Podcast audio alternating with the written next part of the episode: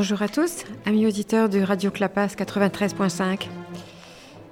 C'est Michel qui, aujourd'hui, le temps d'un opéra, va vous parler de Thérèse.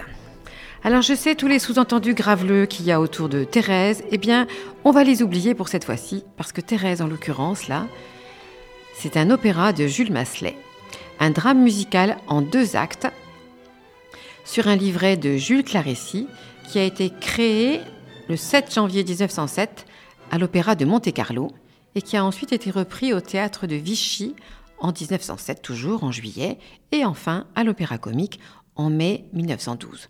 Donc, Thérèse, cet opéra de Massenet, en deux actes, est un tout petit opéra qui ne dure que 70 minutes environ, mais il vaut, à mon avis, la peine d'être entendu et présenté. Alors, quelques mots sur Massenet maintenant, si vous voulez bien. Alors Jules Massenet, de son prénom, est né à Saint-Étienne en 1842 et il meurt à Paris en 1912. C'est donc dire qu'il est un compositeur français, très très français comme vous allez l'entendre, de la deuxième moitié du 19e. Il a acquis une grande popularité pour ses opéras, au nombre de 25 quand même, mais il s'est aussi beaucoup illustré dans la musique orchestrale. C'était un travailleur acharné, qui se relevait la nuit pour travailler. Alors, quant à son enfance, c'était un Benjamin d'une famille de 12 enfants, tout de même, et il avait été initié au piano par sa mère, qui était effectivement pianiste, mais il a intégré très très jeune, à 11 ans, le Conservatoire de Paris. Sa progression fut très rapide, puisqu'il emporte les deux premiers prix de piano et de fugue très rapidement, et il remporte en 1863 le prestigieux Grand Prix de Rome avec sa cantate David Rizzio, il séjourne ensuite à la Villa Médicis, où il a l'occasion de composer de nombreuses œuvres orchestrales, dont le Requiem. En 1869, il est nommé professeur de composition au Conservatoire de Paris, fonction qu'il exercera jusqu'en 1896. Et il refusera d'ailleurs, je crois, d'être directeur du conservatoire. Il préfère rester professeur de composition. Et on compte parmi ses élèves tout de même Reynaldo Hahn et Charles Queclin. Les opéras les plus appréciés et les plus connus voient le jour dans la décennie 1880. Manon, d'après la pièce Manon Lescaut, Hérodiade, Le Cid, Le Jongleur de Notre-Dame et bien sûr Werther. Au début du XXe siècle, ce sont les opéras Thaïs avec sa si célèbre méditation euh, au violon, euh, donc Thaïs en 1894, et Don Quichotte qui enthousiasment le public. Alors la particularité de Massenet réside sans doute dans le renouvellement constant de son style ce qui a sans doute eu un espèce d'effet pervers et ce qui explique sans doute que nous le connaissons assez mal. À la fin de sa vie, et en particulier dans Thérèse, il mêle les références au XVIIIe siècle, en particulier le menuet d'amour, et aussi d'autres formes beaucoup plus expérimentales et alors modernes, comme le vérisme, sans oublier l'enrobage sonore lié au sujet, comme les cris des crieurs de journaux ou encore les hurlements de la foule. Le style très français de Jules Massenet le rapproche de Charles Gounod, avec lequel il a un goût, un goût prononcé pour les sujets religieux et un sens naturel de la mélodie. Ces deux compositeurs ont d'ailleurs une influence décisive pour l'évolution et le rayonnement de l'opéra français. Et dans ses mémoires, Massenet raconte la suite d'événements qui l'ont conduit a composé Thérèse, et c'est en particulier une visite de la cantatrice Lucie Arbel qui interprétera Thérèse et qui a été très émue lors de la visite au couvent des Carmes par le destin de, Lucille Desmoulins qui mourra sur l'échafaud. Elle mourra sur l'échafaud une semaine après que son mari Camille, un célèbre Girondin qui avait pourtant voté la mort du roi et qui s'était vu accusé de mollesse, ait été condamné et guillotiné, chacun proclamant au moment de la mort son amour pour l'autre. Et pour vous mettre dans cette ambiance un peu révolutionnaire, je vous donne à entendre maintenant ce magnifique prélude où les cuivres grondent, où on sent les violences de l'époque, lugubres et agitées.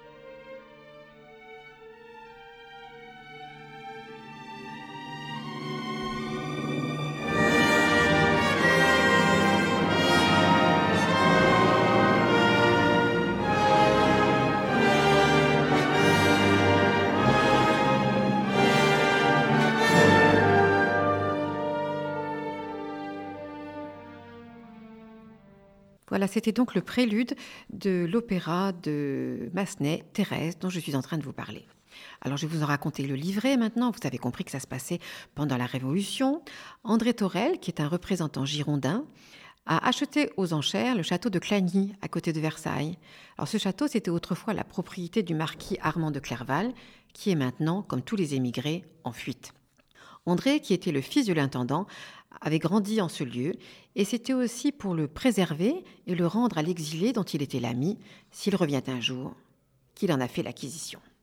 La jeune épouse d'André, Thérèse, supporte mal la solitude dans cette demeure qui lui rappelle qu'Armand de Clerval fut, ami auditeur de Radio Clapas, vous l'avez deviné, son amour de jeunesse. Le drame se noue lorsque le jeune aristocrate revient secrètement d'exil, avec pour projet non seulement de reprendre ses droits sur sa propriété, mais surtout de vivre à nouveau pleinement son amour pour Thérèse. Celle-ci, fidèle à l'époux qu'elle respecte et qu'elle aime, résiste à ses élans. De Clagny, l'intrigue transportera ensuite l'auditeur dans le Paris de la terreur, où grondent les clameurs de la foule assistant aux exécutions capitales nostalgie, amour passionné et sens du devoir se mêlent au cœur de l'histoire tragique. Dans Fidelio, que je vous avais présenté il y a quelque temps, Beethoven était inspiré par les idéaux nobles de la Révolution française. Massenet, lui, éprouve au contraire une sorte de fascination pour les temps horribles de la terreur, où on guillotinait à tour de bras et où le parti de la montagne avec Robespierre et Saint-Just faisait la loi. Mais dans les deux cas, c'est la figure féminine qui est au centre. Léonore Fidelio, qui sauve son époux Florestan, interné arbitrairement par celui-là même dont il avait dénoncé les crimes, et dans l'opéra de Massenet, Thérèse, celle-ci, fidèle à son époux girondin, malgré son amour pour Armand de Clerval, Armand de Clerval qui lui offre aussi par la même occasion de sauver sa vie, donc Thérèse choisit de mourir avec son époux sur l'échafaud. Donc dans cet opéra, Massenet y livre un concentré de son art à travers une succession de scènes intimes, de duos, de trios, que troublent à peine les chants des soldats entendus au premier acte, mais à laquelle met un terme l'irruption de la foule quand tombe le rideau du deuxième et dernier acte.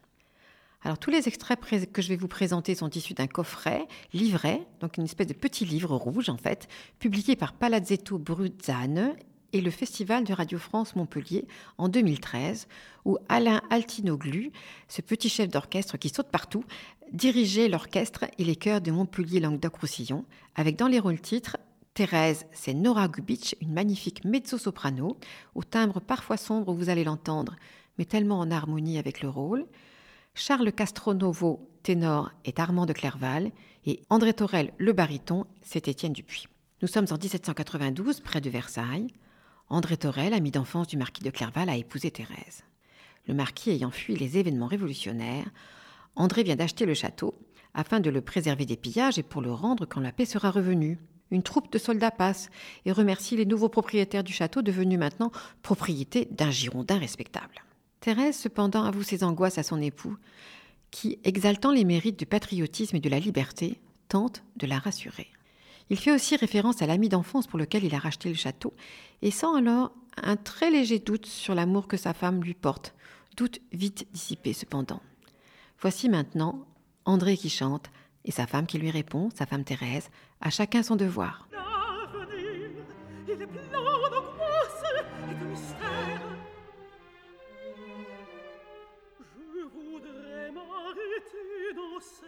solitude, respirer l'air de soir. Et me parle de l'air dans les mots paris brûlant comme une forge et qui gronde là-bas de ses cris de fureur. Mais ce n'est pas pour nous, ce n'est pas pour y vivre, que j'ai mis une enchère au prix de ce château. C'est ici, c'est ici que dans cette demeure, fils d'intendant, j'ai vu grandir auprès de moi celui qui fugitif, errant et mort.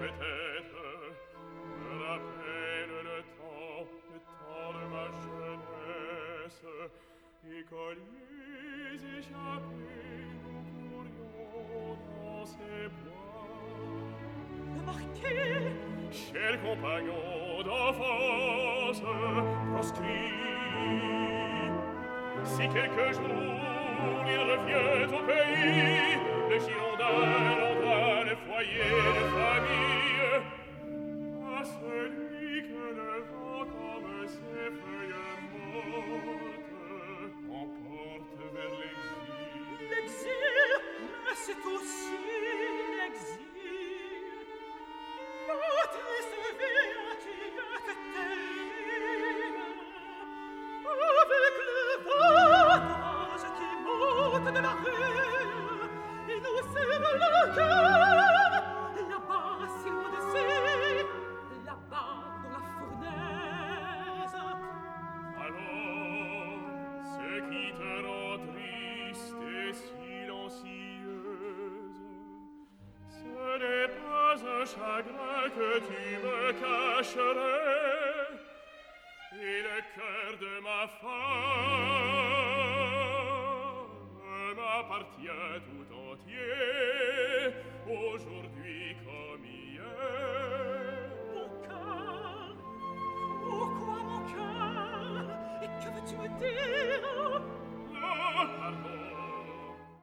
André exprime maintenant tout l'amour qu'il a pour Thérèse, et tous deux finissent par chanter qu'aimer c'est vivre.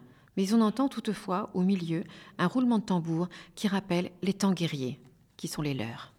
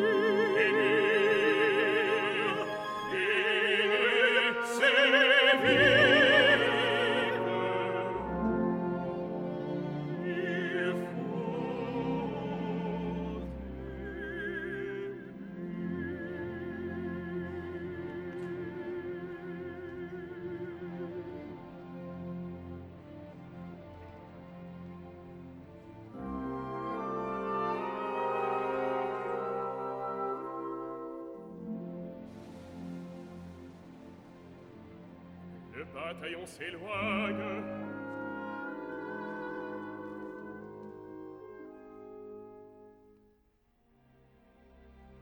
Il nous faut le rejoindre à la grille. Je vais savoir si les chevaux sont prêts. Je dois rentrer cette nuit à Paris. Tu n'es pas seul ici. Je reviens.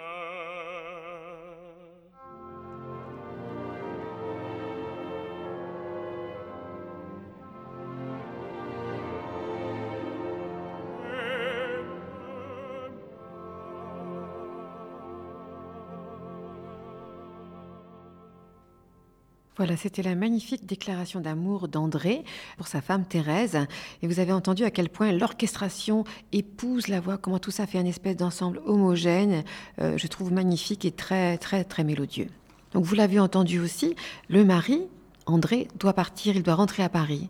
Et bien sûr, Thérèse pense à Armand de Clerval, son amour secret de jeunesse. Alors elle chante maintenant Oh oui, André, je te vénère, mais vous l'aurez compris, ami auditeur, elle aime son mari, mais elle se rappelle son premier amour, Armand, l'ancien propriétaire du château où elle vit désormais.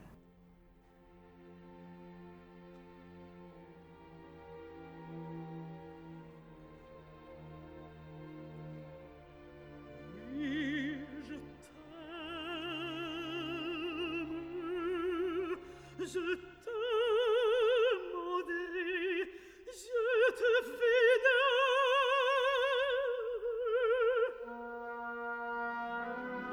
to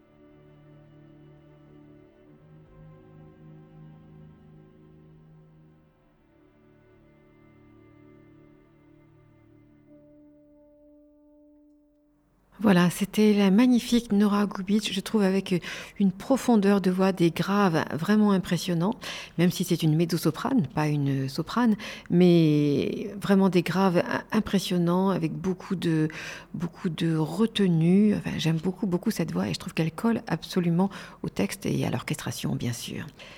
Pendant l'intermède qui suit, euh, c'est donc un air uniquement euh, symphonique, on aperçoit un homme enveloppé d'un grand manteau qui cherche à passer inaperçu, et c'est précisément Armand. Armand qui est de retour après un an d'absence, qui chante sa rêverie en se retrouvant seul dans le parc de ce château où il a été élevé, près de ces bosquets où il a ressenti les premières atteintes de son amour pour Thérèse, puis sa rencontre avec celle-ci, le rappel de leurs souvenirs. Voici maintenant, ô le parc, ô le perron.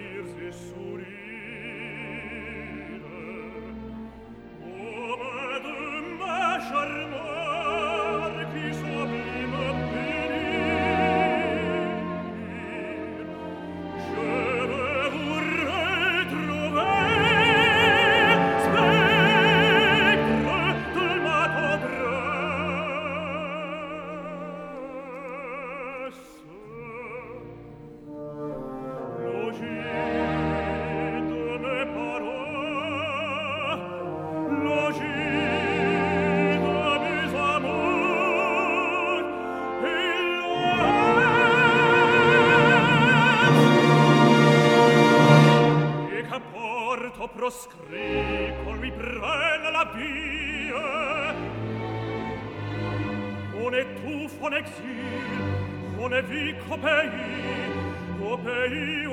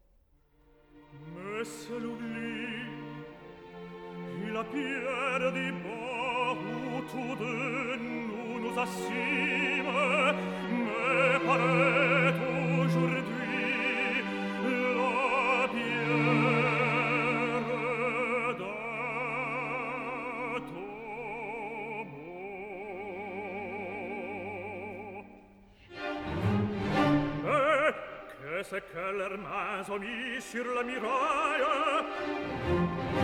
un stigmate au front sacré de quelque aïeul, il placard de l'armoi.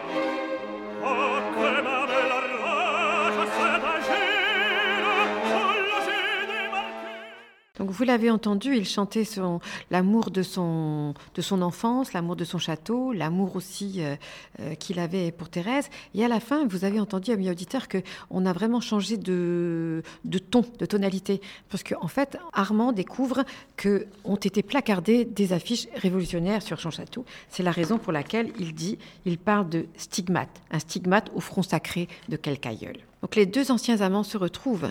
Mais Thérèse sait tout ce qu'elle doit à son mari. Elle reste stoïque. Il lui parle amour et elle répond devoir. Mais elle répond aussi différence de conviction, parce qu'elle est girondine, c'est-à-dire une révolutionnaire, malgré tout, révolutionnaire modérée, mais révolutionnaire tout de même. Et lui, c'est un émigré qui a fui et qui va maintenant rejoindre la chouannerie en Vendée. Voici maintenant leur retrouvaille à tous deux. Malheureux, c'est vous.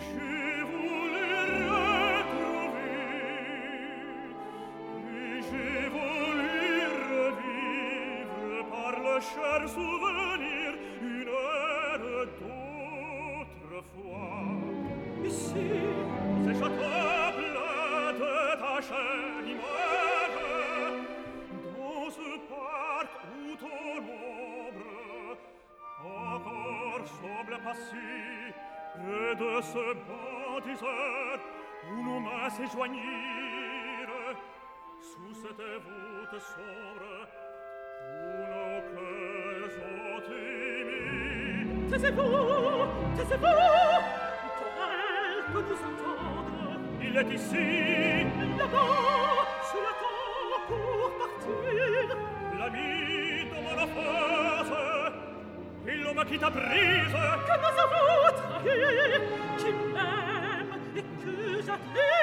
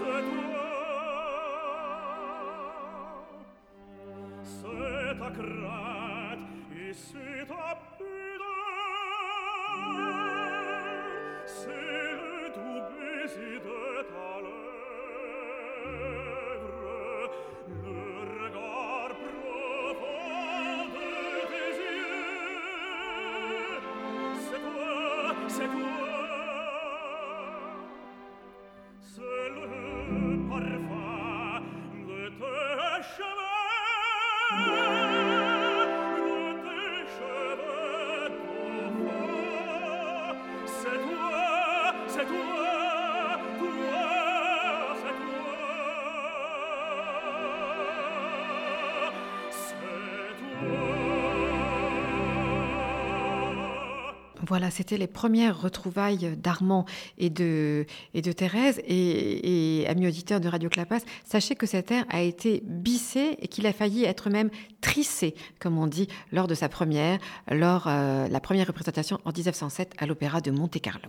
Voici maintenant, tout à l'heure je vous ai parlé de la musique du 18e. Eh bien, vous allez en entendre un petit morceau dans l'air qui suit et qui sera encore euh, repris dans, dans, un air un petit peu plus, un petit peu plus tard. C'est ce fameux duo Menuet d'amour où Armand rappelle à Thérèse qu'il l'a effectivement aimée. Mais elle reste toujours aussi stoïque, et même si Armand essaye de lui extorquer l'aveu de son amour pour lui, et on entend, vous allez voir, un clavecin un peu anachronique qui, au moment de la première encore, était joué par Diemer, qui était la grande star des clavecinistes de l'époque.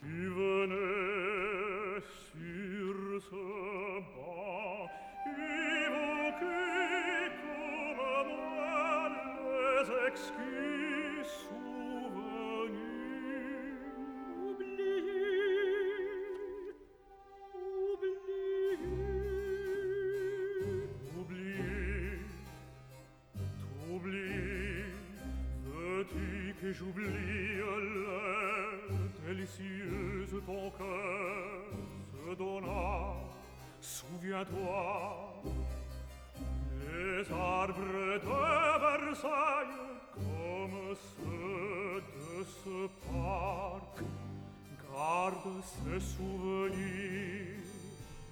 Un soir, un soir, dit-il, la belle jeune fille, avec moi le proscrit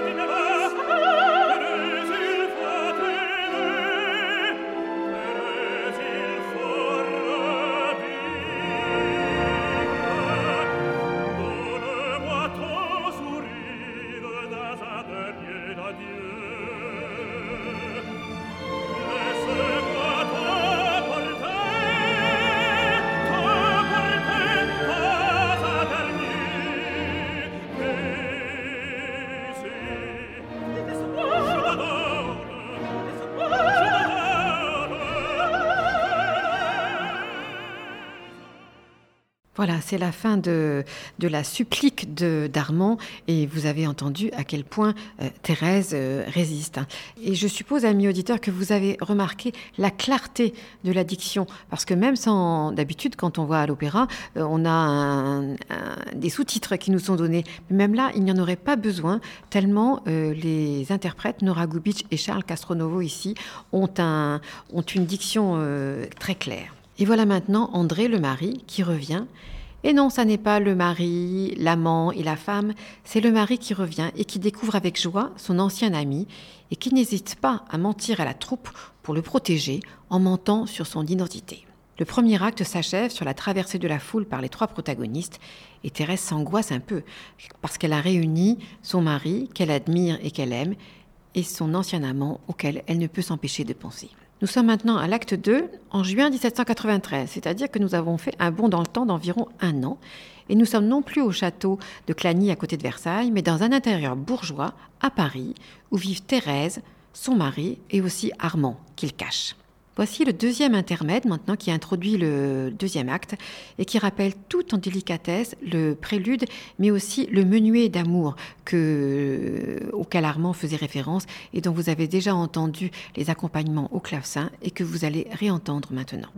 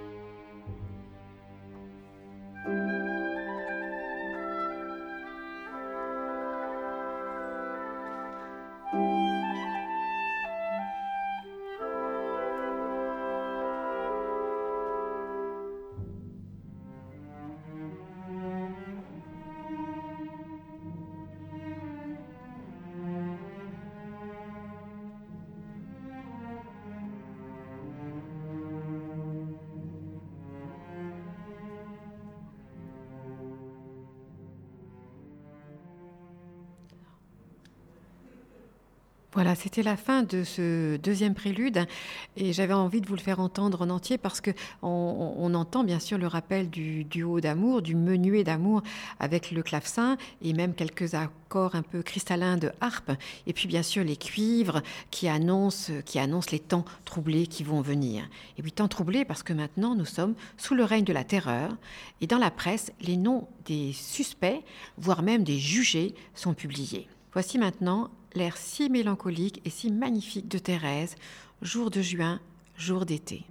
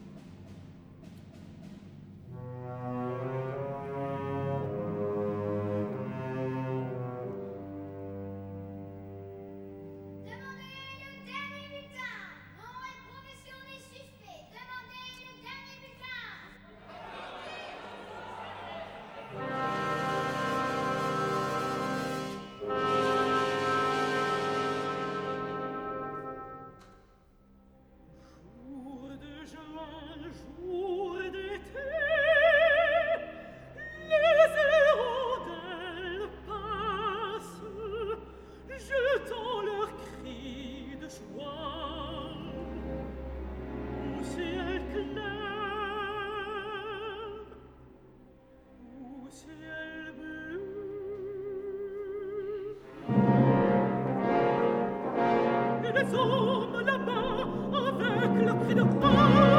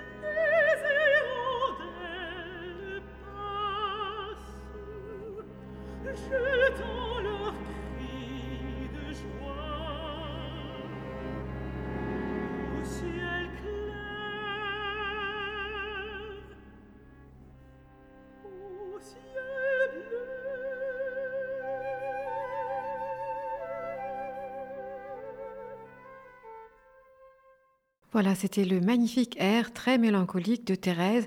Et vous avez vu comment à la fin, les flûtes accompagnent les, dernières, notes chantées par Nora Gobic. Je trouve ça absolument magnifique. Voilà. Et maintenant, la, réponse de Torel, qui comprend, de André, qui comprend que Thérèse est inquiète au sujet du proscrit qu'il cache depuis un an. Donc, après avoir énoncé un véritable ode à l'amitié, il annonce à Thérèse qu'il a obtenu pour le marquis de Clerval, Armand, il a obtenu un sauf-conduit qui lui permettra de circuler sans être inquiété. Voici donc la réponse de Torel.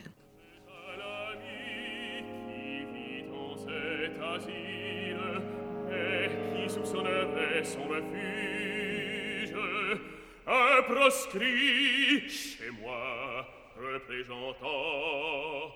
Oui, je dis que ma vie a préservé la sienne. Eh bien, c'est ma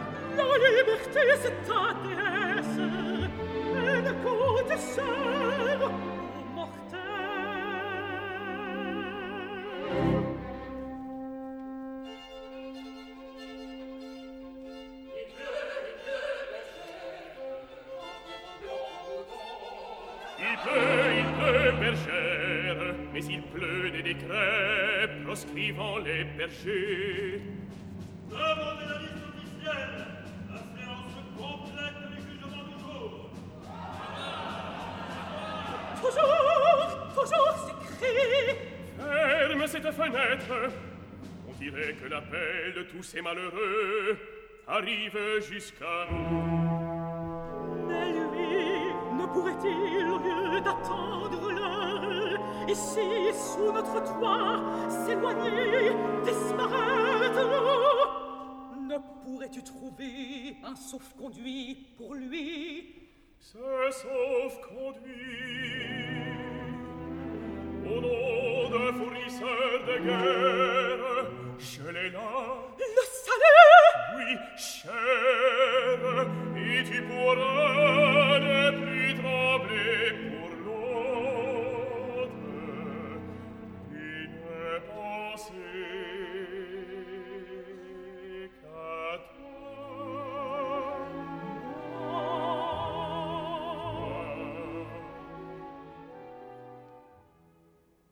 Voilà, c'était la réponse de Torel qui comprend l'inquiétude de, Thérèse et qui la rassure en ce qui concerne Clerval puisqu'il lui a procuré un sauf-conduit. Alors le portier de l'immeuble Morel arrive maintenant et il vient prévenir que la foule gronde. D'ailleurs, vous l'avez entendu au cours de l'ère précédent, il y a les crieurs, on parle des suspects, euh, euh, on est vraiment, on est dans un contexte de guerre. La foule gronde et ce sont les Girondins, les modérés, qui sont la cible de cette foule. André Torel est décidé à faire son devoir, mais pense dans le même temps à protéger son ami en lui procurant donc ce sauf-conduit.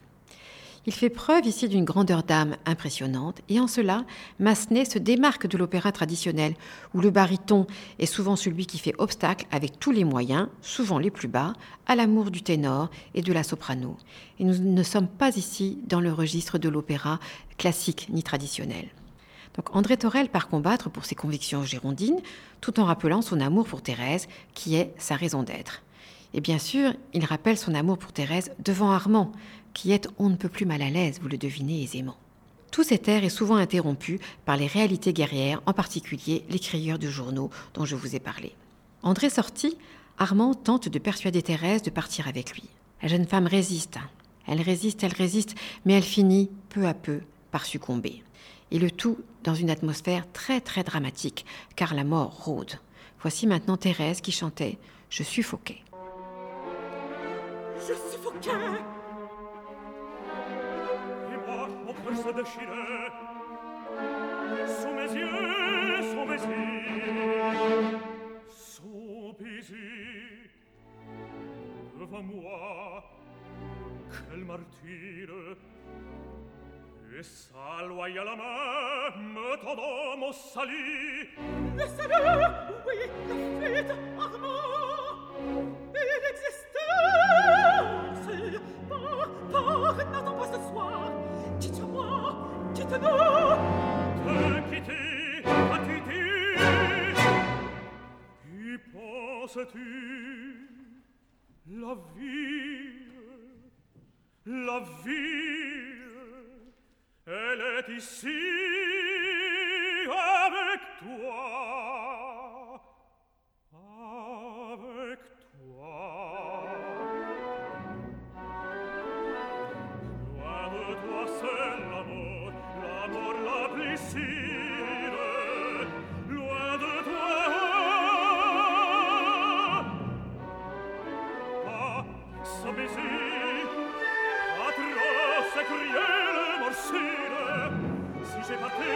c'est lui que j'aimerais toujours. Oui, dans ses bras, je verrai ton image. Son front penché vers toi, sa lèvre sur ta lèvre, Thérèse, entendez bien. Je ne partirai pas.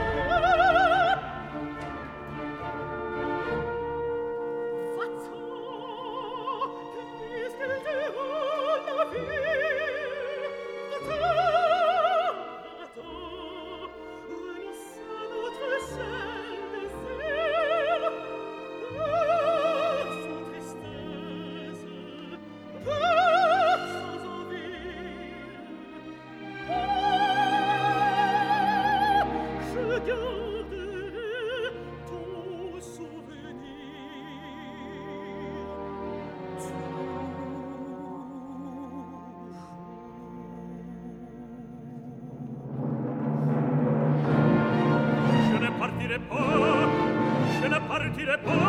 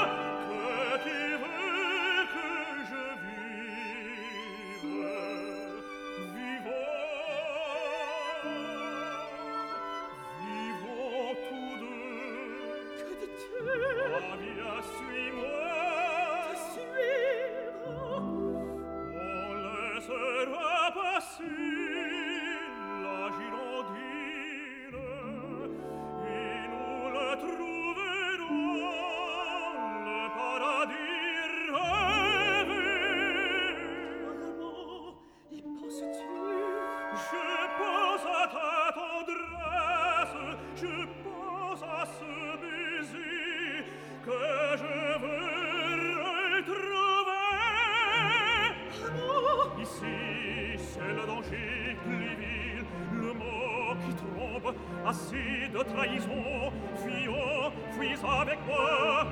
Oh, ton accent d'enfant Fuis avec moi. Oh, ton douce parole On m'a laissé mourir.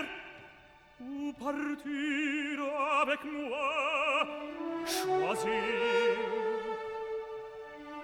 Ah, toi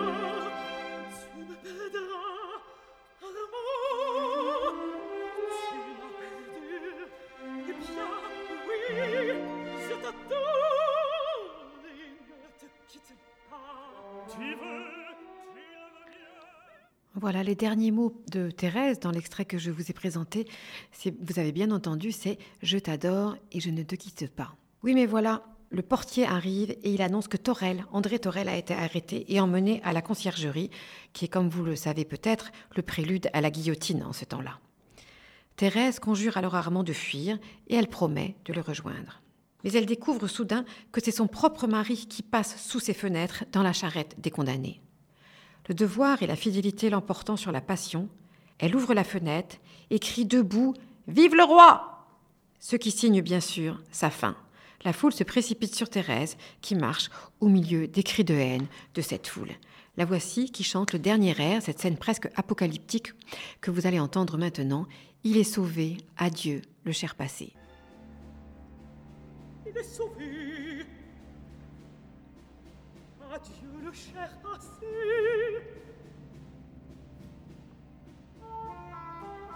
J'aurai pour consoler mon âme inassouvie le souvenir exquis et l'austère devoir.